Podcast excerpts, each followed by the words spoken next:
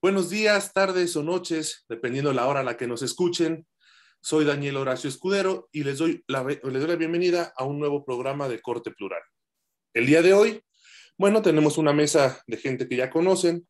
Tenemos por un lado a Gabriel Fernández. Gabriel, bienvenido. Gracias.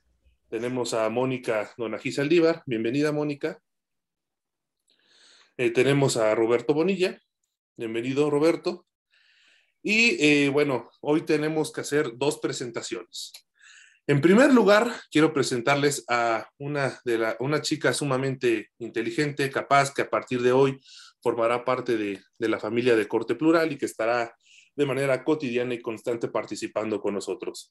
Me refiero a Angélica García, Angie, quien es licenciada en Derecho por la Universidad La Salle, cuenta con una amplia experiencia jurisdiccional, ha sido actuaria Judicial Federal y se desarrolla o se desempeña dentro del ámbito del amparo penal en materia federal. Bienvenida, Angie, al, equipo formalmente. Muchas gracias, Horacio. Buen día a todos. Y bueno, para hablar eh, el día de hoy del tema que tenemos, ya habrán visto en el título, tenemos un invitado de lujo. Él es Julio Cerecero, de quien me permito dar una, una breve reseña. Julio es abogado especializado en tecnologías de la información, derecho e innovación, egresado de la Universidad Nacional Autónoma de México y especializado en tecnología por el ITAM. Eh, actualmente se desarrolla como director jurídico de la banca, de banca digital en Citibanamex y asimismo, bueno, ha colaborado con instituciones tales como BBVA, Aeroméxico, Innovation Group y Mercedes-Benz. También, bueno, actualmente es eh, profesor de la Universidad Onaina Nahuac y de la Academia Mexicana de Derecho Informático. Julio, bienvenido a, Corte Plural. Hola, muchas gracias a todos. Gracias, Horacio. Eh, y bueno, precisamente para comenzar la sesión del día de hoy, te pediría a ti, Julio, si pudieras eh, a lo mejor darnos una pequeña introducción del tema que vamos a abordar, la cuestión de contratos digitales, cuestión de criptomonedas. ¿Qué podrías darnos tú como una introducción al tema? Bueno, yo creo que vale, vale la pena hablar un poco de los antecedentes de lo que hay hoy en día en la, en la regulación mexicana en materia de, de, temas digitales. Como saben, y yo he enfocado mucho a instituciones financieras, eh, me muevo en este mundo, hemos estado colaborando ahí con, con varias fintechs, varios bancos para hacer alianzas este, estratégicas, ¿no? Pareciera, y si no están muy involucrados en este tipo de, de temas, se pensara, o hay muchas veces que abogados piensan que no hay regulación en esta materia, que es algo muy nuevo y que por ende falta mucho por hacer, ¿no? Pero en realidad ya tenemos bastante regulación, tenemos regulación desde hace 20 años, dígase el Código de Comercio en materia de contratación este, por medios electrónicos. Aparte de ello, tenemos mucha regulación específica por lo que refiere a, a bancos para efecto de igual hacer contratación por medios electrónicos, dígase contratos digitales, y también todo el andamiaje tecnológico, eh, todo el andamiaje de ciberseguridad para efecto de poder tener este tipo de, de, ¿cómo se puede decir?, de opciones para los, para los clientes en el mercado, ¿no? Como sabemos, durante el tiempo y durante esta pandemia, eh, eh, este tipo de temas digitales tuvo un incremento y, y tuvo un boost sumamente, o sea, tangible, ¿no? De, dos años antes de la pandemia para acá, sí se había visto que los reguladores han modificado regulación para efecto de dos cosas, ¿no? Una, ser más amigables con estos temas digitales y estos nuevos modelos de negocio que tenemos hoy en día. Y aparte, aparte también un desarrollo de identificación biométrica, ¿no? De las personas de manera remota y por otro lado, también estándares en materia de ciberseguridad, ¿no? Se puso ahí como que la, la base para efecto de que pudieran todo, todas las instituciones financieras moverse en ese mundo de forma homologada y estandarizada, porque anteriormente lo que sucedía es que no estaba en ley y pues los bancos iban y tocaban base con los reguladores en corto y les iban dando ahí como que confirmaciones en corto y muy enfocadas o individuales, ¿no? Y lo que se, se hizo acá es como amalgamar todo lo que ya se, se tenía en la práctica y publicarlo como ley para, tener una base, pues, o sea, que todos estuvieran de manera muy transparente, ¿no? Aparte de eso, también hubo modificaciones en la regulación para permitir contrataciones de forma no presencial de productos eh, bancarios, dígase cuentas de hitos, eh, este, con un proceso biométrico de, de, identificación biométrica por ahí.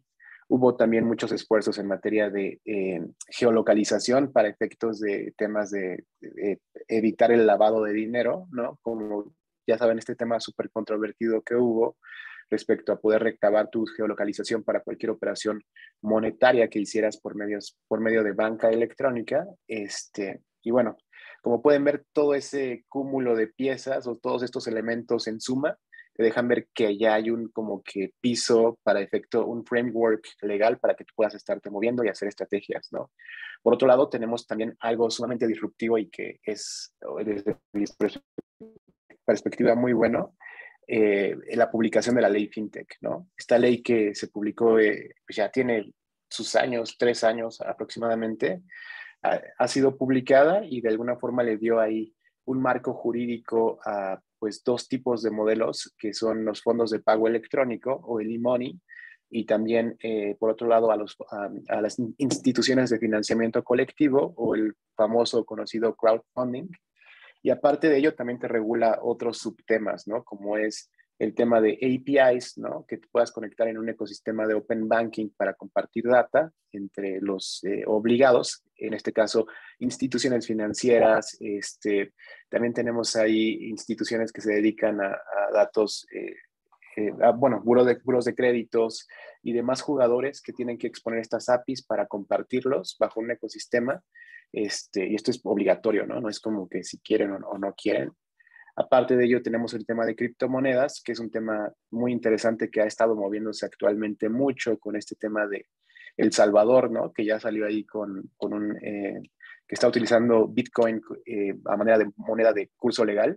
Y creo que ahí es muy importante platicar de qué es una criptomoneda para uso este, pues, cerrado, ¿no? Que es la que te regula la ley FinTech que es la que, por ejemplo, puede utilizar cualquier empresa, pero en un ecosistema cerrado, y otras que son las stablecoins, que es eh, esta criptomoneda que están desarrollando bancos centrales de cada país para efecto de que pueda servir como moneda de curso legal, ¿no? Dígase un peso virtual, dígase un dólar virtual, y hay ya muchos países que ya lo tienen implementado en, donde pues ya se está moviendo este tipo de, de, de moneda que al final del día es muy bueno, es algo a lo cual vamos a llegar este, tarde o temprano. Desde mi perspectiva es sumamente bueno, pero también tenemos ahí un reto tecnológico, ¿no? No sé si han tenido oportunidad de viajar por distintos estados de, México, en donde pues no hay internet de repente o la señal es súper mala, este, o ni siquiera hay dispositivos en la población de, con ciertas características para efecto de que puedan operar ese tipo de, de pues, moneda digital que también nos deja ver un contraste entre la ley en papel, ¿no? Que es muy distinta a la práctica, ¿no? Que ya cuando las juntas, ahí es donde se pone interesante la cosa. Este, a grandes rasgos, eso lo quería platicar como antecedente para partir todos como que de ese background. Ahora, enfocándonos a temas netamente de contratación digital, hoy en día, pues como pueden ver, todo se hace, o prácticamente casi todo, este, se hace por medio de, aplicaciones móviles, plataformas, y al final del día eso es un contrato digital, ¿no? Tanto para plataformas de e-commerce, dígase, no sé, un Amazon o igual aplicaciones que se dedican a, brindar servicios tipo Uber, tipo Rappi, ¿no? Uber Eats. Todo lo que haces ahí son contratos digitales, ¿no? Al final del día, cuando tú das clic, eh, das un, en un checkbox, dices aceptar o pones aceptar, esto es una contratación digital, ¿no? Para efectos de, de, fintechs y de bancos, tenemos ahí estándar, eh, bueno, por regulación ciertas características con las cuales tenemos que cumplir para efecto de poder hacer contrataciones digitales con nuestros clientes, ¿no? Hablo, y voy a hablar más respecto a instituciones financieras por obvias razones. Este, para poder contratar con nuestros clientes, nosotros debemos de seguir tres puntos específicos o tres pilares específicos, ¿no? Que el cliente tenga firmado un contrato de algún producto bancario, por ejemplo, una cuenta de captación o una, tarjeta de crédito. Aparte de ello, que tenga eh, contratado un servicio de banca electrónica. Y este servicio de banca electrónica no es nada más que el canal por medio del cual ustedes, ustedes como usuarios van a estar o van a poder contratar estos productos o servicios. Dígase su aplicación de Citibanamex Mobile, su aplicación de eh, BBVA, ¿no? Este, ¿cuál otra? Cualquiera que se les ocurra, ¿no? Eh, y para ello, pues tienes que, tu contrato tiene que contar con ciertas características, que también está regulado, tiene que estar este, registrado en un RECA, ¿no? Este, correspondiente. Aparte de ello, tienes que tener o hacer previo una identificación de tu cliente para poder armar un expediente del mismo, ¿no? Y esto por temas de ahí regulatorios de, de, de, las disposiciones de lavado de dinero, en donde pues también te piden que perfiles al cliente para poder medir su, eh, su perfil de riesgo, ¿no? O ubicarlo adecuadamente. Todo esto puede pasar en el mundo físico o en el mundo digital. Para efectos de lo que yo hago, estamos o diseñamos los eh, journeys o procesos, procesos digitales para efectos de ello. Y también adicionalmente, pues ya se está metiendo un, un, elemento muy importante que es la verificación biométrica facial o, la o, biométrica. Para yo poder aperturar una cuenta bancaria tengo que verificar tu biometría, ¿no? Por ejemplo, Horacio, saco una foto de tu INE, saco una selfie tuya por medio de tecnología por atrás, ¿no? Hago la, la verificación biométrica tuya, salen ciertos rasgos que me permiten ver que tú eres, que, que tú eres el mismo que está en la, en la fotografía y posteriormente esa información la, la, estamos verificando con bases de datos de INE, por ejemplo, con la base de datos de INE que también tiene tu biometría facial para efecto de poder asegurar que tú eres quien dice ser y evitar ahí cualquier este tema de, de, de, fraudes o de riesgo, ¿no? Eh, aparte de ello, también nos piden que pongamos ciertos eh, elementos adicionales para que un cliente pueda exteriorizar su consentimiento, ¿no? En las plataformas de e-commerce con un check, un clic, ¿no? O un check en un checkbox uh, es suficiente. Para efectos de bancos nos piden claves dinámicas, ¿no? Estos tokens que se generan, por ejemplo, cuando ustedes hacen una transferencia bancaria o cuando aceptan un contrato por medio de su aplicación bancaria, es algo que por regulación nos pide eh, la Comisión Nacional Bancaria de Valores para efecto de que un cliente pueda aceptar que, la contratación de algún producto o un servicio, ¿no? Eh, aparte de ello, tenemos pues toda una serie de, estándares y, de niveles que tenemos que tener, tener a nivel tecnología para poder mantener ese canal arriba, ¿no? Ese canal digital arriba para poder hacer este tipo de operaciones. Y aparte de ello, que es un tema eh, también muy importante, el resguardo de esa información, ¿no? Hoy en día, pues tú contratas y todo, ¿no? Vas a tu aplicación móvil, contratas un crédito, te lo llevas, te, este, te llega una, una, notificación que también por regulación te la tenemos que enviar. Obviamente la versión de tu contrato para que sepas a qué te estás este, sujetando y previo a la contratación también te lo tenemos que presentar para que sea transparente vista el cliente. Pero un punto muy importante y que creo que ese, ese va a ser un pain point regulatorio en materia de litigio en un futuro, es tienes que guardar toda la información adecuadamente, ¿no?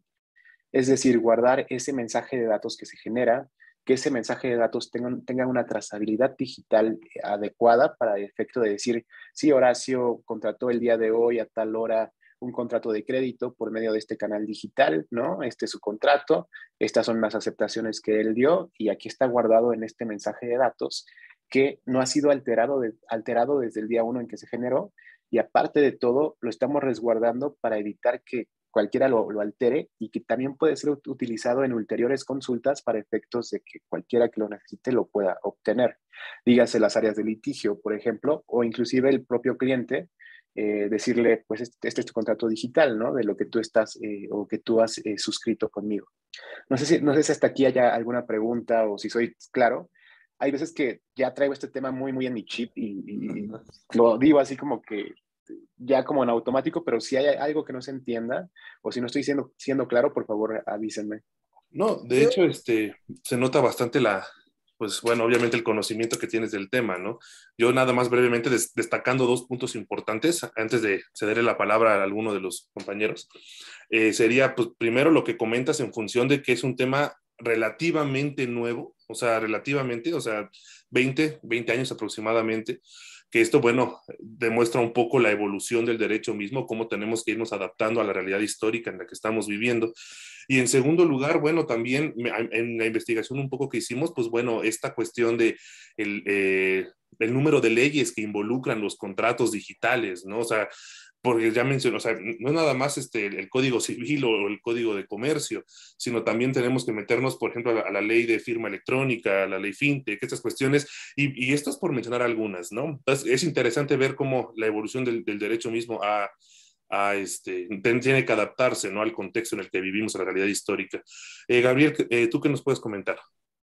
Yo ahorita por lo que nos estabas comentando, Julio, me surgió una duda.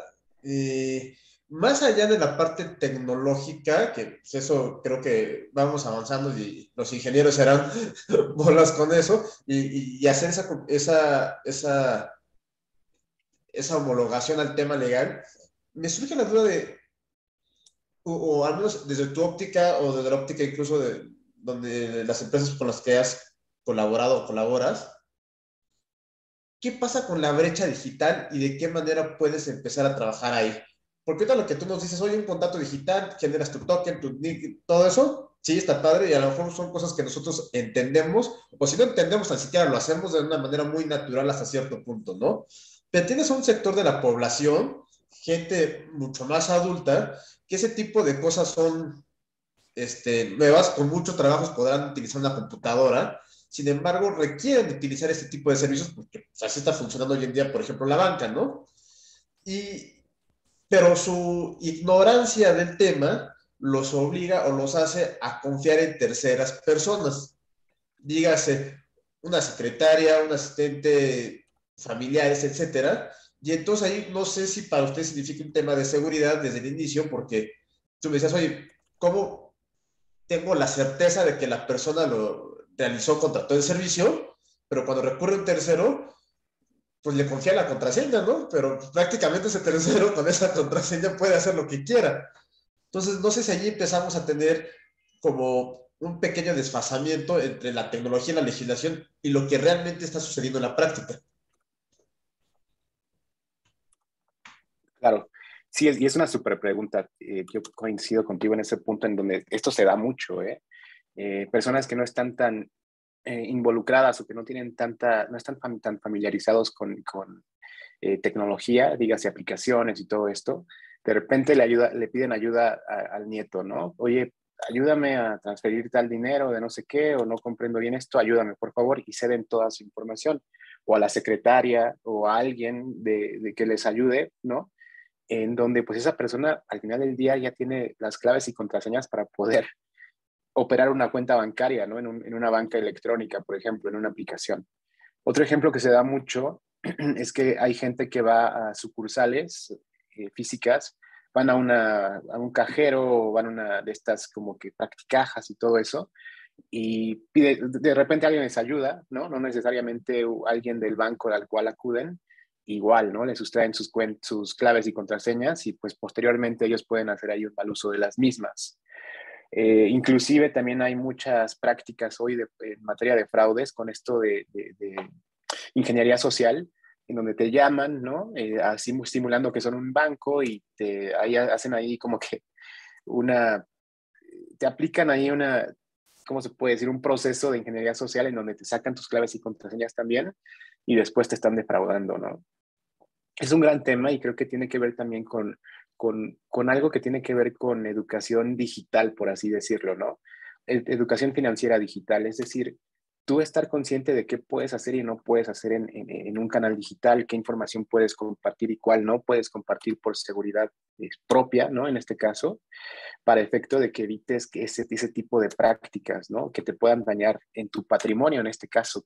Imagínate que te bajen ahí el dinero de tu cuenta y que después hagas memoria y digas, ah, es que yo le presté la contraseña a tal persona, y ahí ese es un tema atribuible totalmente a ti, ¿no?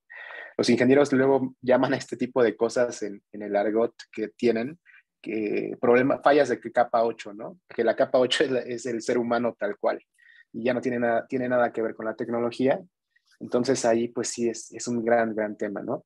Por otro, otro lado, abarcando el tema no financiero, pero este, no, no financiero digital, en la práctica, hoy en día también es necesaria una educación digital para efecto de que sepamos como individuos cómo podemos dirigirnos en, canales digitales sin comprometernos, ¿no? Es decir, en redes sociales, en cualquier plataforma. por ejemplo, en Instagram o en Facebook, más en Facebook se ve que mucha gente inclusive sube títulos, sube mucha información que tiene data personal, que al final del día eso te puede, ser, te puede jugar en tu contra. O, o está subiendo información personal que también dices, oye, pues es que si subes esto también Ah, una persona malintencionada lo puede utilizar para efecto de, de, de, pues inclusive afectarte o inclusive sacar un crédito en tu nombre y que tú ni sepas, ¿no? Sacando esa información tan, tan sensible que, que muchas veces se pone ahí arriba como si fuera nada, ¿no?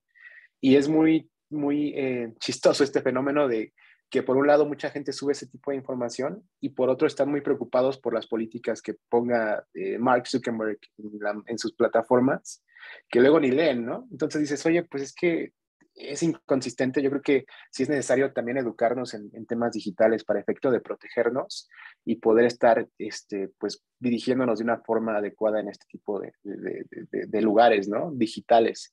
Ahora ya viene el metaverse, ¿no? Que va a ser la evolución exponencial de todo esto y ahí te encargo, ¿no? Si no, si de inicio no tenemos como que una educación para dirigirnos en esto, imagínate ahí arriba, ya cuando estemos en ese punto en la vida, que ya viene el corto plazo, por lo que veo, ¿no?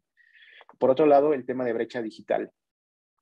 La brecha digital es algo, algo muy importante, es un gran tema, un súper tema, porque como sabes, en, en, países como el, como el nuestro, ¿no? En donde más del 50% de la población es pobre, y se dice pobre el hecho de que no tienen a veces ni para comer en un solo día, imagínate cómo va a estar el tema digital en ese punto, en ese tipo, en esa parte de la población, ¿no?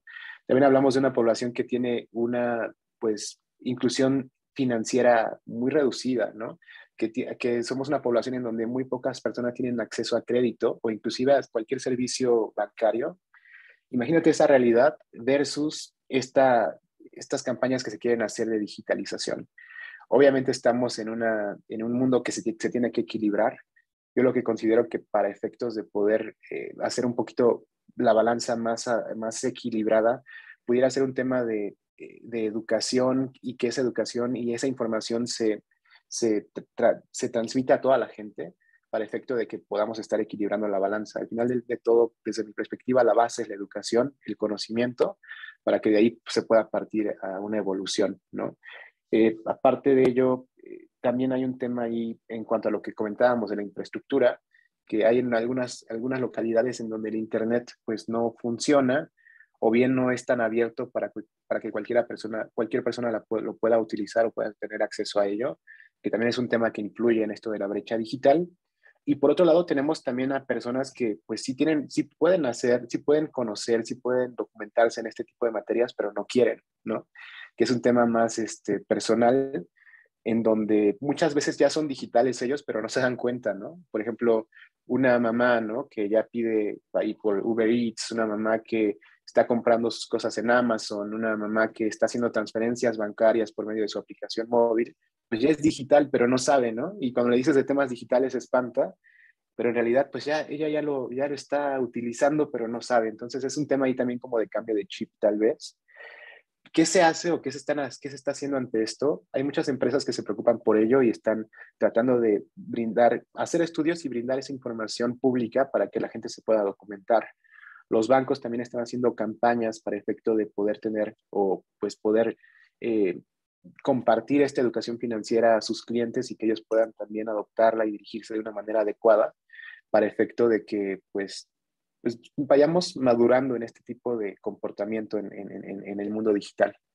Eso es lo que te puedo comentar. No sé qué, qué opinas al respecto. bueno, y, además, bueno, eh, justamente es esto, ¿no? Como hemos ido introduciendo paulatinamente la tecnología.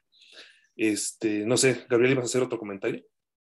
No, no, al contrario, ahorita que me decía que, que, más me quedó clarísimo que ese es un gran, es un gran reto, como dices, es, una, es un tema que va de completo, como dicen los ingenieros, ese no es mi problema, ¿no? Eso ya es un tema más nada operativo, pero a final de cuentas impacta, ¿no? Y creo que, como tú dices, para allá vamos, ¿no? Vamos a ver a lo mejor de qué manera vamos encontrando soluciones en el camino, ¿no?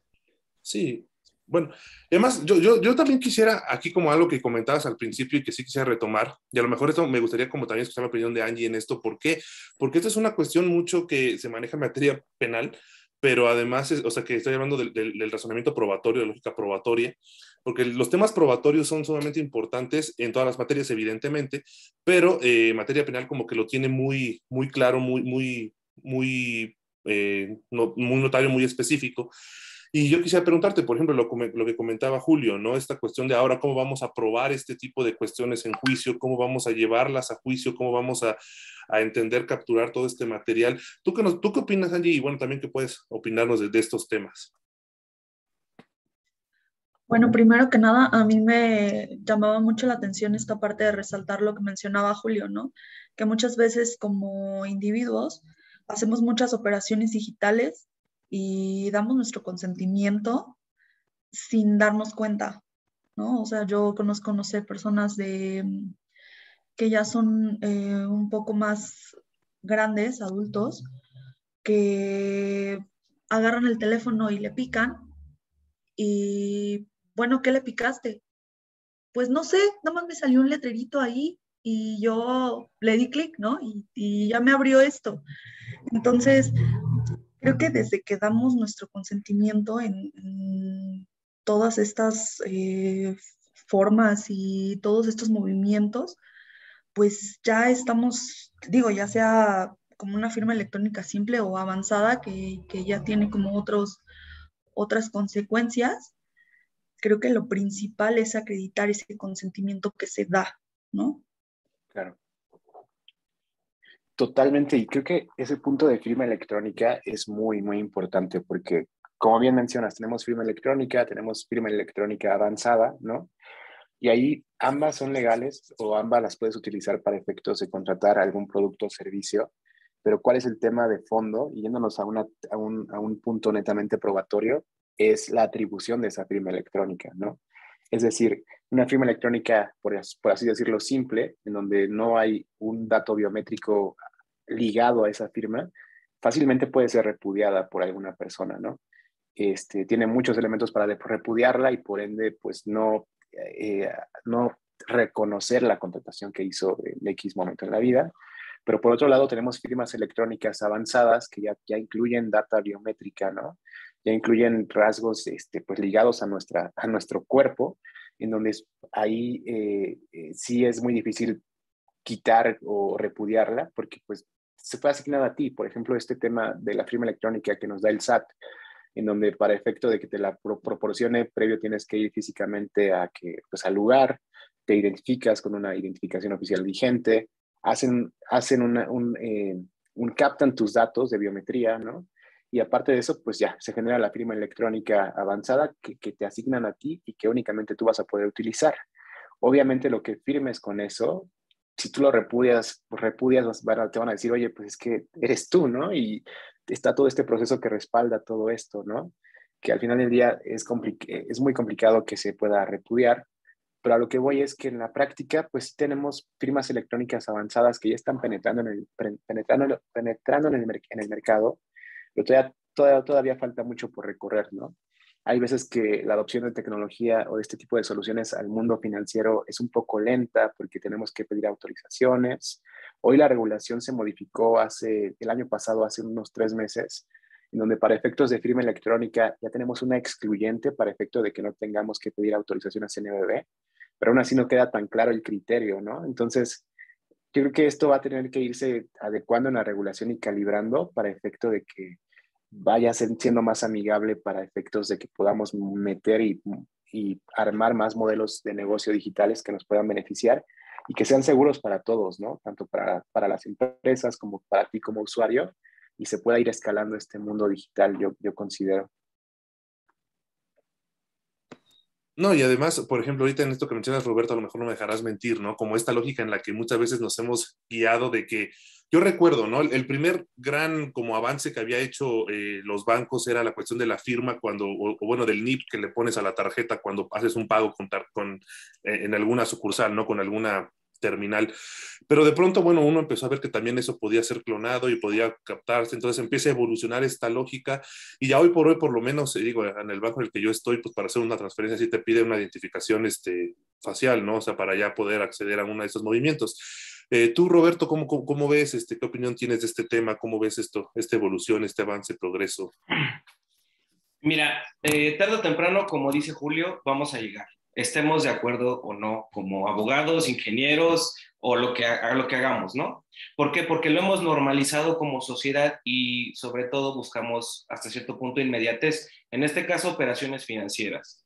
Sin embargo, tengo una pregunta, si se me permite hacerle a, Julio, porque, por ejemplo, tenemos, nosotros sabemos que el Código de Comercio regula lo que son los mensajes de datos, certificaciones y todo.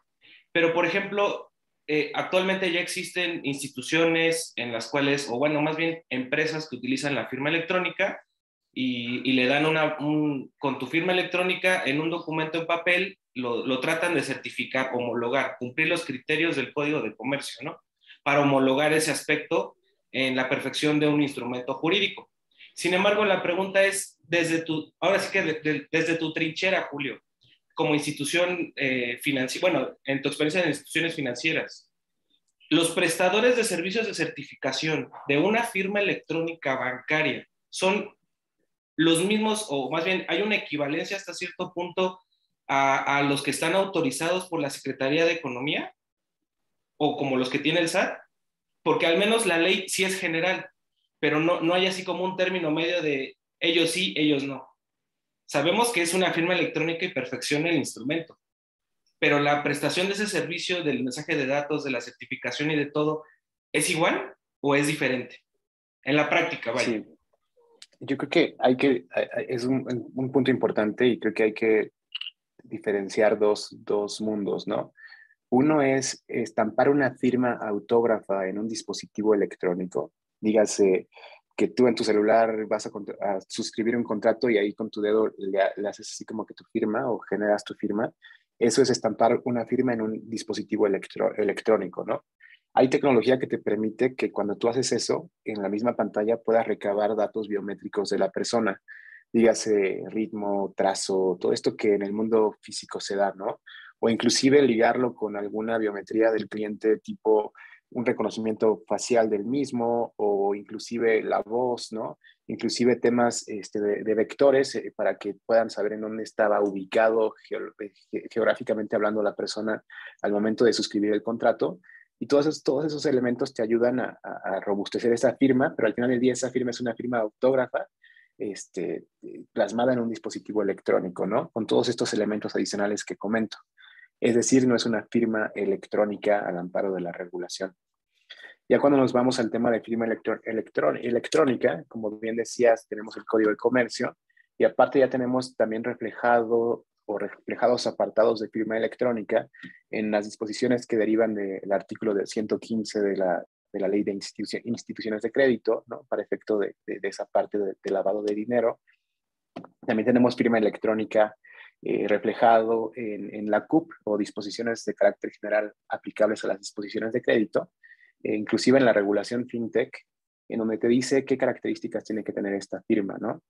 Esta firma al día de hoy pues, tiene características muy especiales que se atribuye al cliente, ¿no? Por ejemplo, una firma electrónica simple que se atribuye al cliente y también que tenga ciertos elementos para, para que tú pruebes que sí es atribuible al cliente y le llamamos bitácoras, ¿no? O estos logs que tenemos a nivel tecnológico para hacerle atribuible esta firma a Horacio, por ejemplo. Ahora, yéndonos al tema netamente de certificación, el Código de Comercio te, te, dice ahí que, eh, que cómo, te regula cómo tienes que guardar los mensajes de datos y todo esto, ¿no? Y también te habla ahí de, de, certificadores, ¿no? Que son personas o son entidades que tienen que estar ah, avaladas de alguna forma por la Secretaría de Economía para brindar cierto tipo de servicios, los cuales pueden ser eh, temas de certificación de mensajes de datos, que esta certificación de mensaje de datos no es nada más que yo, por ejemplo, como banco, eh, pongo a mi cliente, le doy a, bueno, le ofrezco a Horacio un contrato de crédito, Horacio lo, lo contrata en el canal de banca electrónica, se genera el mensaje de datos y ese mensaje de datos regularmente lo, o más bien lo tengo que guardar yo, ¿no? Resguardar. Pero aparte de todo, todo eso como un candado adicional, ese mensaje de datos yo lo puedo mandar con un certificador de mensajes de datos para que este certificador lo tome, le ponga una estampa de tiempo con un reloj atómico, y esto es para efectos de encapsular en un tiempo o en, un momento en el tiempo ese mensaje de datos. Y aparte de eso, le saca una radiografía digital, más bien una radiografía matemática, por así decirlo, en donde corre un proceso a ese mensaje de datos y te genera un hash, que no es nada más que un número, el cual deriva de esa radiografía eh, matemática que te hace, en donde todos los elementos que están ahí en ese mensaje de datos, cuando se les corre este proceso, te genera un número 13, por ejemplo. Si tú mueves algo de ese mensaje de datos, algo mínimo, si lo alteras, digas alterar el contrato, y le corres otra vez ese proceso, te va a generar un número distinto, ¿no? Ahí es donde ya tenemos un elemento adicional para probar si se modificó algún mensaje de datos o no en algún punto en la vida y con la estampa de tiempo pues nos ayuda mucho porque ya está encapsulada en un, tiempo, en un espacio de tiempo determinado. Eso es uno de los servicios que da un certificador, ¿no? O en este caso un certificador de mensajes de datos. Por otro lado, también tenemos eh, este tipo de, de, entidades que también te pueden generar firmas electrónicas, ¿no? Ellos siguen un protocolo que deriva de la ley modelo de la UNCITRAL, en donde para efectos de que puedan brindar o ellos estar dándote una firma electrónica que puedas usar bajo sus modelos o sus estándares, tienen que pasar por todo ese proceso anterior y tienen que ser avalados por Secretaría de Economía. Estos certificadores de firma electrónica, ya una vez avalados su proceso o avalado su proceso por Secretaría de Economía, pueden brindar ese servicio, por ejemplo, a tu empresa, si tienes una, para efectos de que puedas estar utilizando su firma electrónica para efectos de, de que puedas hacer una contratación digital de una manera este, pues segura en este caso, ¿no? Entonces, como puedes ver, son dos servicios distintos. No es que uno sea excluyente de lo, del otro, al, al, contrario, son complementarios para efectos de utilizar este tipo de firmas en, en el mundo digital. Muchas gracias, Julio. Bueno, y, y además, este, otro de los temas que, bueno, es invariable dentro que y lo estamos viendo en la práctica como abogados, pues este tema también del juicio en línea, ¿no? Y digo, ¿y por qué a lo mejor pareciera que no tiene relación, pero sí lo tiene desde la perspectiva de que igual estamos desde un punto eh, asumiendo eh, eh, términos y condiciones, estamos aceptando el consentimiento mismo dentro de la, aceptación de una firma como tal. Pero bueno, por ejemplo, Mónica, tú que en este comentario, ¿qué nos puedes hacer? ¿Qué nos puedes comentar al respecto? ¿Qué, qué opinión te merece?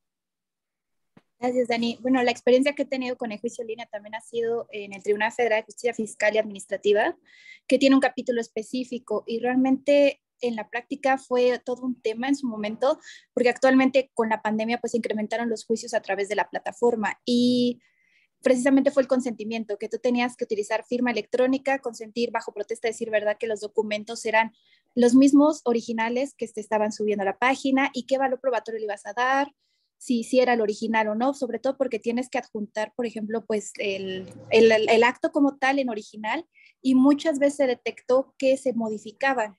Entonces, también fue todo un tema de la evaluación probatoria y también que, o sea, sí es cierto que todos tenemos nuestra firma electrónica y hacemos uso personal, pero a veces ah, he tenido casos que la prestan para hacer sus declaraciones, por ejemplo, para ingresar estos juicios y al final pues no es la persona como tal que tramitó toda su firma, hizo el proceso y está consintiendo el acto.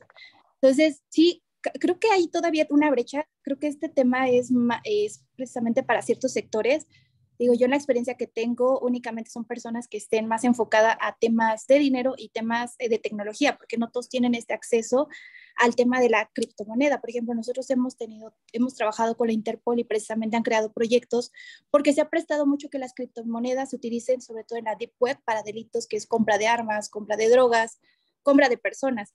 Entonces, eh, creo que no, o sea, viendo el otro lado, creo que va avanzando, pero también hay muchas limitantes. Por ejemplo, el desconocimiento, creo, y bueno, aquí el experto es más bien Julio, el desconocimiento mucho de las criptomonedas, del valor, de, de, de, a futuro, que si tiene un futuro este tipo de moneda, porque actualmente en México lo que entiendo es que si hay una ley, pero por ejemplo no hay un régimen fiscal por el cual se pueda contemplar a los que hacen estas adquisiciones de monedas.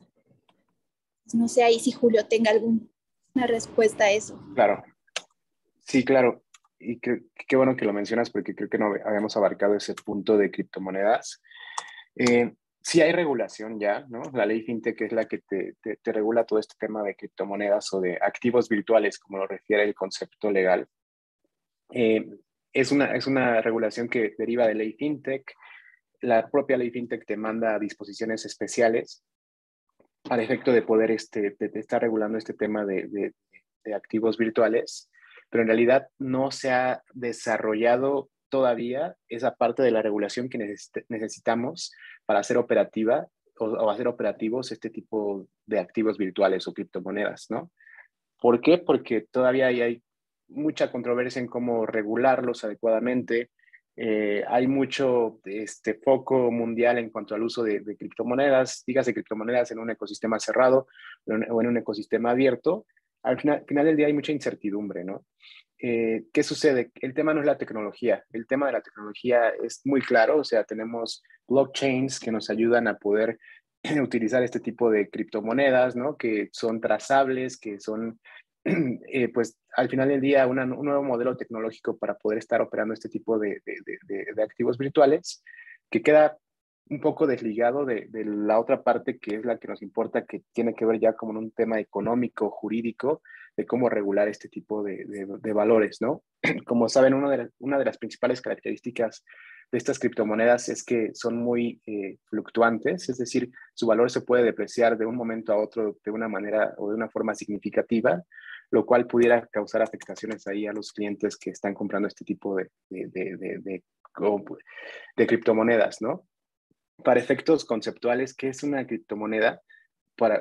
Hablando desde la parte, desde la perspectiva legal netamente, es una representación digital, ¿no? De un valor eh, y no es un bien fungible, ¿no? Al final del día es simplemente una representación digital que tú tienes en el mundo digital de algún valor eh, y ya, hasta ahí se queda la regulación, ¿no?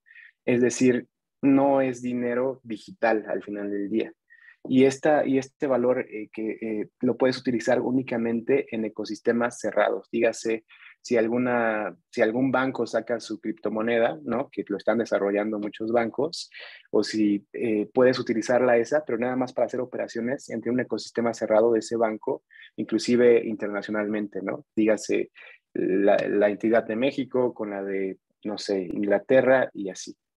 Por otro lado, tenemos algo que es totalmente tiene una, naturaleza distinta a este tema de, ecosistema cerrado, que son las stablecoins, que son las monedas digitales que están sacando los bancos centrales de diferentes países para efecto de poder utilizar eso en un ecosistema abierto. Es decir, tú puedes utilizar eso para efecto de comprar en donde tú quieras en un país, en una, en una zona geográfica determinada. Como pueden ver, todavía falta mucho avance en ello. ¿Por qué? Porque no hay una estandarización regulatoria eh, a nivel mundial, ¿no? Y siendo que esto va a ser una interconexión mundial descentralizada, si, si se, así se quiere, este, si es necesario homologar los rieles regulatorios a nivel global para efecto de que tratemos este, este, esta criptomoneda de una, de una, manera igual o similar en todo el mundo y así evitar pues que haya eh, un desequilibrio inclusive delitos utilizando este tipo de, de, de monedas, ¿no? Aparte de ello, los reguladores también necesitan homologar criterios para efecto de poder estar regulando este tipo de, monedas, de criptomonedas, para efecto de que sí haya un buen tratamiento del mismo, ¿no? Todavía no se ha logrado, que se está en vías de, pero por el momento, para efectos de México, todavía estamos pues muy rezagados realmente. Después de la regulación que se emitió de, ley FinTech, no ha habido un avance significativo en materia de, de activos virtuales sí salió por ahí una regulación secundaria, pero pues no se ha avanzado más, ¿no? Aparte de ello, entiendo que hay cambios de administración, hay un foco distinto tal vez este, respecto del rumbo de México hacia de dar prioridad a ciertas actividades que también de alguna forma este, pues no, no ha ayudado a que haya avance en este tipo de materias, ¿no? Sabes, eh, por ejemplo, yo hablando obviamente del tema de criptomonedas, pues al, final eh, digo, también reconozco un poco que a lo mejor no es mi, área de expertise ni mucho menos, pero sí, por ejemplo, parte uno a veces de, pues, un, poco del preconcepto o la preconcepción que se tiene de este tipo de ideas. Y efectivamente una de las que más se maneja es justo esto, ¿no? El tema de la fluctuación. Hay gente que he escuchado que ha perdido todo su capital habiendo invertido en criptomonedas, etcétera. Pero también algo que me llama mucho la atención y justamente quiero como detenerme un poco en este punto y por eso quiero regresar un poco con Mónica, es como hay que ver los dos lados, ¿no? Bueno, los dos lados siempre de todo es, es eh, algo trascendente, el tema de delitos. Y por ejemplo, hablábamos, o bueno, se mencionaba mucho la Interpol, ¿no? Y recuerdo mucho de esta cuestión o idea del proyecto Titanium, que se crea este, precisamente por, por ellos en una cuestión de investigación. Por ejemplo, Mónica, tú, tú en tu experiencia, ¿qué nos puedes decir al respecto, un poco más ahondando del tema de criptomonedas, delitos, esta cuestión?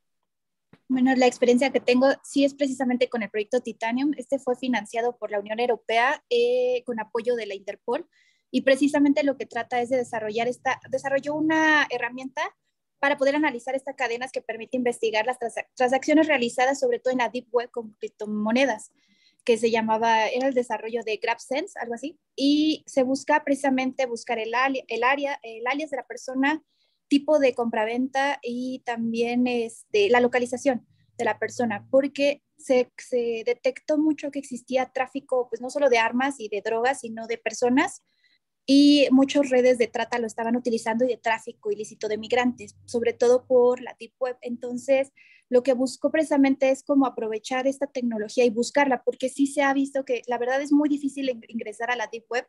Creo que eso es conocimiento de varios, de que vas, vas, vas por capa, capa, capa, capa, hasta llegar al fondo donde encuentras lo peor. Y es ahí donde se hacen estas transacciones. Por eso se creó este proyecto Titanium para poder hacer esta investigación y poder localizar las compraventas de las criptomonedas, pero sí, esto en, totalmente en ámbito de lo que se estaba haciendo de manera ilícita, ¿no? Entonces, apenas está como en auge este proyecto porque realmente se ha implementado más en Europa, pero sí está llegando a América para las investigaciones, porque muchas de estas personas, si bien han sido compradas a Londres o en Alemania, muchas de esas personas tienen un origen en América, desde México, Brasil, Argentina. Entonces, es, por eso era importante hacer esta vinculación. Y creo que aquí un punto interesante también es que para efectos, por ejemplo, de fintechs, la regulación como está hoy sí te pide o trata de dar una trazabilidad digital a este tipo de operaciones con activos virtuales, ¿no? Por ejemplo, en una parte de la regulación te dice que es posible que tú estés operando con activos virtuales entre países utilizando un fondo de, un fondo de pago electrónico, digas estas cuentas fintechs. Es decir, en la práctica yo puedo abrir una cuenta fintech, ¿no? Y esa cuenta fintech puede también estar ligada con cripto, criptomonedas. Y yo puedo estar haciendo transferencias internacionales entre esos, esas cuentas fintechs con otros bancos que acepten esas cuentas fintechs en otro país utilizando criptomonedas, ¿no? Al final del día hay una trazabilidad y siempre, siempre, siempre ese ese e-money o ese, esa cuenta fintech va a estar ligada al final del día a una cuenta bancaria o una cuenta que vive en un banco, que son estas cuentas concentradoras macro en donde va a caer todo este dinero que se esté representando en activos virtuales en el mundo digital o en un fideicomiso, ¿no? Al final, si hay una trazabilidad o pudiera existir una trazabilidad, como, como lo está viendo la, la ley fintech hoy en día, por lo menos en México, pero de eso a la práctica, como con estos matices que tú mencionas, creo que es interesante, ¿no? Porque eh, ya involucrarlo con temas de Deep Web, ya involucrarlo con otro tipo de operativa, pues puede, pues no sé, no sé qué tanto equilibrio pueda existir o qué tanto pueda servir la regulación que tenemos actualmente para efecto de atacar o, o, disminuir todas estas partes que acabas de mencionar, ¿no? De pues que al final hay prácticas medio interesantes internacionales que no necesariamente están bajo el marco de la regulación, ¿no? No, por supuesto, siempre es importante buscar este tipo de medidas, ¿no? Que nos impidan. Eh, bueno, pues sobre todo eh, que se apliquen ciertos delitos, ¿no? Que se ejecuten ciertos delitos. Eh, Gabriel, ¿tú qué nos puedes decir de este tema? Yo, no, salvo la mejor opinión de ustedes, pero yo siempre he sostenido, o creo hoy en día, que tenemos un problema bueno, dos problemas. Uno es que el mercado está demandando a niveles muy rápidos ese tipo de servicios, ¿no? Como usuarios, nosotros queremos que nuestros bancos, los servicios que contratamos de manera electrónica sean más rápidos y más sencillos y más eficientes, etcétera. Y eso obliga al prestador del servicio pues, estar, estar movilizándose. Pero, por ejemplo, en temas de criptomonedas es la gente está más desesperada en querer entrar a ese negocio que en entender cómo funciona. Que en entender, más allá del tema financiero, de que si es una moneda, si es una moneda o no, si es especulación o no, tecnológicamente el cómo funciona es algo que ni entienden ni saben, pero porque mi compadre o porque una amiga en Facebook ya lo subió y ya me dijo que sí funciona y todo eso, entonces todo el mundo cree que con eso se va a hacer millonario de la noche a la mañana. Creo que ya es muy tarde para esa gente que lo quiere hacer. El que empezó hace muchos años a lo mejor sí, pero creo que es muy tarde. Pero estamos, este, creo que la gente no invierte lo que debería, que es uno en, prepararse para entender tecnológicamente cómo funciona. No es algo tan sencillo, tengo esa, esa impresión. Requiere ciertos conocimientos, como decía esta Mónica, avanzados de, y dos, creo que también todo este tipo de tecnologías tiene un costo demasiado alto. E, el costo operativo es astronómicamente alto que solamente instituciones como bancos o empresas multinacionales pueden costear. Me gustaría, nada más por puro chisme, poder ver este, eh, un estado financiero, por ejemplo, de, de Banamex, nada más para ver cuánto es el costo que destinan a todo eso. Son cantidades, y si me equivoco, que Julio me corrija, pero son cantidades astronómicas de dinero, son ceros que jamás nosotros hemos visto, y, este, y eso hace que también creo que eh, los servicios estén muy, todavía muy concentrados en muy pocas manos, ¿no? No se puede dar todo ese efecto de que tengan acceso todos, pues porque es muy costoso. Sí, ahí, digo, aquí en México de los bancos que, he conocido, no, no, no, conozco alguno que esté desarrollando todavía su criptomoneda. Más lo están haciendo las empresas hermanas de estos bancos, o sea, multinacionales en Europa, por ejemplo, ¿no? O en Estados Unidos, de repente. Y sí, son cifras muy, muy altas. Digo, sin nombrar bancos, son millonarias, ¿no? Es mucho, mucho dinero. Sobre todo, principalmente para investigar y después el tema de tecnología, que es carísimo por, por obvias razones este, pero digo, es algo que va a suceder, de, verdad que va a suceder y nos va a alcanzar en algún punto en la vida. Ahora ya está. Hay mucha moda ahí, hay mucho hype, como dicen, ¿no? Mucho hype en, en, el mundo digital respecto de esto. Se está, no sé si han visto la película de Look Up en Netflix que acaba de salir. Está sucediendo un poquito eso, pero en el mundo de criptomonedas, ¿no? Todos hablan de criptomonedas, le dan eh, prioridad a cosas que realmente pues es simplemente una nota superficial y se no se están preocupando por realmente entenderlo, cómo lo pueden utilizar, si realmente lo pueden utilizar y si pueden, pueden utilizarlo también como un, un, modelo de inversión, ¿no?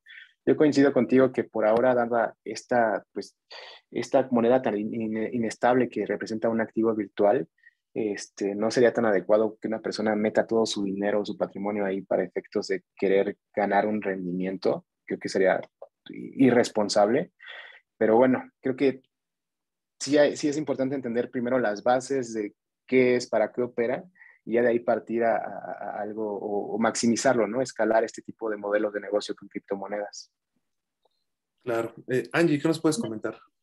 Me parece sumamente interesante como eh, comenzamos hablando eh, desde nuestra aceptación en una casilla a criptomonedas y empezamos con la idea de que no todos podemos comprender qué alcance tiene nuestra aceptación en muchas cosas, ¿no? Y vamos desde lo más sencillo hasta cosas más elaboradas y complicadas como podría ser eh, un sistema de criptomonedas. Pero me parece muy interesante lo que dice Mónica en la parte de que si bien ya, bueno, Mónica y Gabriel, que si bien hay cosas que pues nos van superando cosas nuevas y, en cuestiones de tecnología y ahí va el derecho detrás, ¿no? Tratando de, regular y de darle forma a, todas estas cuestiones. Pero me gustaría plantearle a Julio eh, la siguiente pregunta.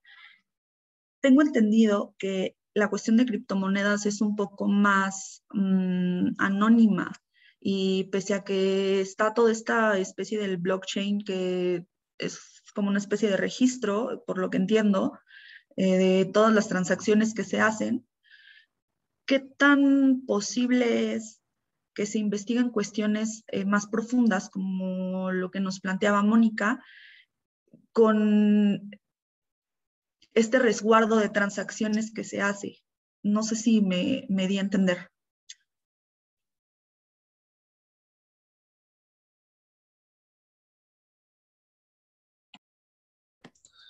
Julio, creo que estás... Este, Perdón, te, entiendo la pregunta. Creo que hay muchos matices en eso, porque, por, por ejemplo, hoy en día tenemos wallets en, en México que te permiten comprar eh, bitcoins, por así decirlo, ¿no? Este, simplemente comprarlo. Tú pones ahí una, una, cuenta bancaria, de ahí el dinero se sustrae para efecto de que puedas comprar esta representación digital de dinero por fracciones o si tú quieres, pues te compras un Bitcoin completo, ¿no? Que, andan medio caros por ahora. Este, y eso se queda ahí. Por otro lado, tenemos otro layer en donde tú puedes utilizar criptomonedas para efecto de comprar algo, ¿no? Este, siempre y cuando acepten este tipo de moneda. Este, y si es un sistema descentralizado y todo. Pero al final del día yo, al final del día yo creo que para el cliente de a pie, pues sí, sí puede ser trazable, ¿no? De alguna forma que tal vez compró una criptomoneda por medio de este wallet y después se fue a comprar, no sé, un viaje en Suecia y pagó en una empresa sueca con criptomonedas, ¿no? Que creo que esos son, son los menos y son los más light. Respecto a las demás operaciones que se estén haciendo con, con este tema de, de criptomonedas, entiendo y, y, se comentaba ahorita que, que hubo, hay varios estudios y varias colaboraciones internacionales para efecto de poder identificar quién está detrás de, de estas operaciones. Si bien es cierto para las personas como con perfiles regulares, no veo tanto tema, para este tipo de delincuencia ya organizada que está utilizándolo para efectos pues, inadecuados, ahí sí, te soy sincero, no tengo tanta información al respecto. Sé que por la naturaleza de la plataforma sí puedes descentralizarlo y sí puede ser que al final del día se pierda, ¿no? La raíz de quién está generando ese tipo de compra o no, se pueda desvirtuar de alguna manera. Y creo que es algo por lo cual están trabajando todos los gobiernos para efecto de sí poner rieles y estándares para hacer identificables esas este, operaciones trazables de una manera homologada, homogénea, dado que como esto permea en todo el mundo, tenemos que tener bien alineados a todos los reguladores y todas las regulaciones para efecto de que esto siga siendo, pues de alguna forma, anónimo en el sentido de que puedan perder la trazabilidad de quién está haciendo la operativa. Claro. Tú, Roberto, ¿qué, nos puedes comentar? Para el tema de criptomonedas, en mi opinión, eh, como dijo Gabriel, no es más que el altas y bajas, ¿no? De que la gente desea, ve que alguien gana y obviamente eso genera un, un deseo y una inversión y por eso suben y bajan y es tan eh, inestable en ese aspecto, ¿no? En el otro, también el uso de criptomonedas, desde mi opinión, sí eh, choco un poco sobre el tema, porque uno de los, les voy a decir por qué, porque uno de los principios, al menos de Bitcoin, las demás ya es distinto, es estar desincorporado o no estar centralizado en el término de política monetaria. En este caso, pues el Bitcoin como es alternativa, ¿no? Pero también soy consciente de algo, si las monedas, criptomonedas suben en algo es porque los americanos le llaman el trust y eso en cualquier institución financiera es lo que, la, seguridad y la confianza que yo estoy dando, ¿no? Entonces es, es como un choque entre esas dos cuestiones, ¿no? Eh, más que nada, tenemos dos, el otro ejemplo, el, el extremo, desde los que permiten uso de bitcoins y otro tipo de monedas, hasta el más totalitario que es China, ¿no? Entonces, no sé si en México ya, está el proyecto del Banco de México de stablecoins, pero ojalá no lleguemos al caso de China, porque ellos desde hace creo que siete años ya estaban trazando las operaciones y eso al final más que nada es para cuestión de recaudación de impuestos. Totalmente. Nada más que en mi opinión, no sé Julio, este, también sabemos que en el caso de China, pues ya, ya está esto de, la, como la tipo eh, pirámide social, de dependiendo qué tan famoso, qué, tan, qué tanto pagues impuestos, van a ser tus prestaciones, tus créditos. Yo en lo personal, me, me, me, cuesta llegar o, o, que lleguemos a esa realidad en México. Nos falta, pero ojalá no esté todavía tan fincado ese proyecto. ¿Por qué? Porque pues va a limitar a, a los, a la inclusión financiera, creo yo. No lo sé. No, no, había escuchado eso, eso de, que te platicas. Está súper bueno. ¿eh? Es como si ya vivieras eh, basado en los ratings que tienes, ¿no? Muy al estilo Black Mirror. Eh, respecto a lo que mencionabas, o sea, creo que, mm, ¿cómo decirlo? Actualmente de alguna forma ya vivimos bajo ese esquema, ¿no? De, por ejemplo, tus evaluaciones anuales que te hacen, ahí ellos determinan si te incrementan el sueldo o no, o cuánto tienes que recibir de bono o no, que al final no es como transparente, pero de alguna forma está haciendo un rating sobre ti para efectos de que recibas beneficios, ¿no?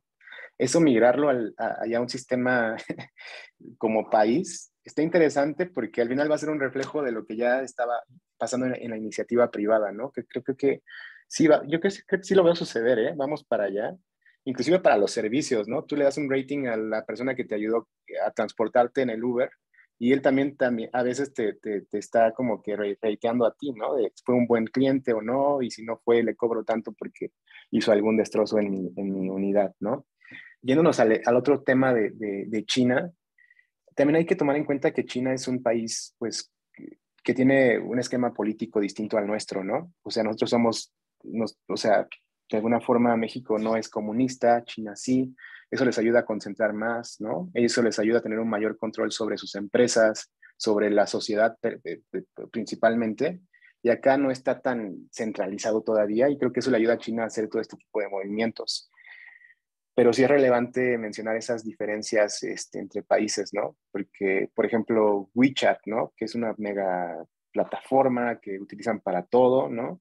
Está en China, pero también sea, hay que ver ese, ese, ese, fondo, ¿no? De que China es comunista, China pues no tiene tanta, tal vez tantas opciones de, en cuanto a, a, a um, entidades que puedan pro, pro, proponer algo en esa sociedad, versus un Estados Unidos que es súper netamente competencia, ¿no? O un México que también eh, dentro de sus estándares es también netamente competencia. Creo que también eso ayuda a ver por qué otros países sí tienen implementadas cosas tan robustas y funcionales y en otros tal vez no sería tan aplicable, ¿no?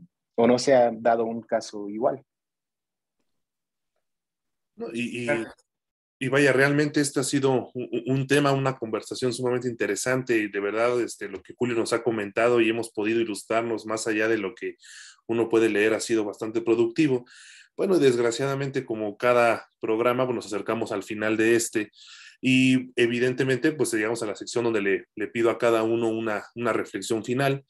Entonces, eh, no sé, Roberto, que nos puedas dar como una reflexión final del tema.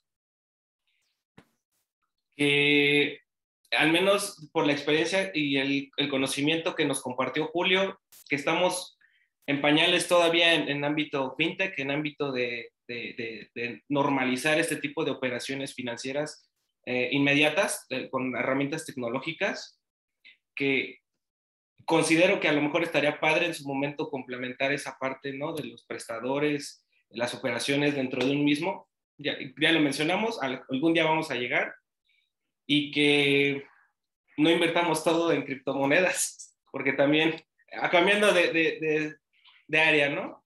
Es, es, es, algo, un área que todavía nos falta explotar un poco, pero creo que sería todo. Muy bien. Gabriel, ¿tú qué nos puedes decir de comentario final? Yo me quedo con muchos temas, pero sobre todo que creo que, este, como platicaba este Julio, más allá de, de, un conocimiento a nivel especialista como es Julio que tienes, este, creo que a todas las personas nos hace falta este, adquirir este concepto o esta educación digital que nos comentabas tú, ¿no, Julio? Porque andar por la vida diciéndole, dándole clic sí a todo, creo que puede traer muchos problemas creo que nos hace falta, a lo mejor a veces sería el primer lado para empezar, ¿no? El, el, el, generar estos mecanismos para que la gente y todos tengamos acceso a esta educación digital, porque partiendo de ahí, ahora sí es mucho más fácil, creo que haces más fácil y accesible el servicio, porque la gente ya sabe qué es lo que quiere, tan, por lo menos, ¿no? Tan siquiera ya tiene una idea más clara y no llegan a, con los prestadores de servicio a decir, yo quiero una cosa que haga esto, yo quiero algo así, oiga, no tengo idea de lo que me está pidiendo, pero quiere algo, ¿no? Entonces creo que eso hasta podría ayudar a orientar más la tecnología, donde debe enfocarse y cosas por el estilo. Sí, claro. Gracias, Gabriel. Eh, Angie, ¿tú qué nos puedes dar como una reflexión final? Pues yo también como Gabriel creo en la importancia de tener esta educación financiera como personas, como mexicanos también, el poder eh, tal vez aumentar un poco el interés ¿no? este, personal de poder investigar sobre estos temas, informarse, em, tanto respecto de los contratos digitales como los datos que nosotros eh, tenemos y que proporcionamos a veces, como mencionaban, pues muy fácil, ¿no? Y el, el alcance que puede tener todo, todo eso, sus consecuencias, creo que es algo muy importante que tenemos que reflexionar todos. Gracias, Angie. Y, y, Mónica, ¿qué nos puedes decir tú como reflexión final? Pues estoy de acuerdo con muchas opiniones, sobre todo del tema de que falta educación digital. Para esto falta mucho conocimiento y abrir mucho la brecha para que esto sea accesible para todos y no para ciertos sectores. O sea, me parece que aún este, esto va a seguir avanzando, o sea, el tema de la tecnología, las plataformas, y creo que hay que irnos familiarizando con ello para no verlo como algo malo, ¿no? Y, y utilizar la, la, lo positivo de estos temas. Por supuesto. Y bueno, por, eh, Julio, ¿qué nos puedes tú comentar en una reflexión final, en una idea final?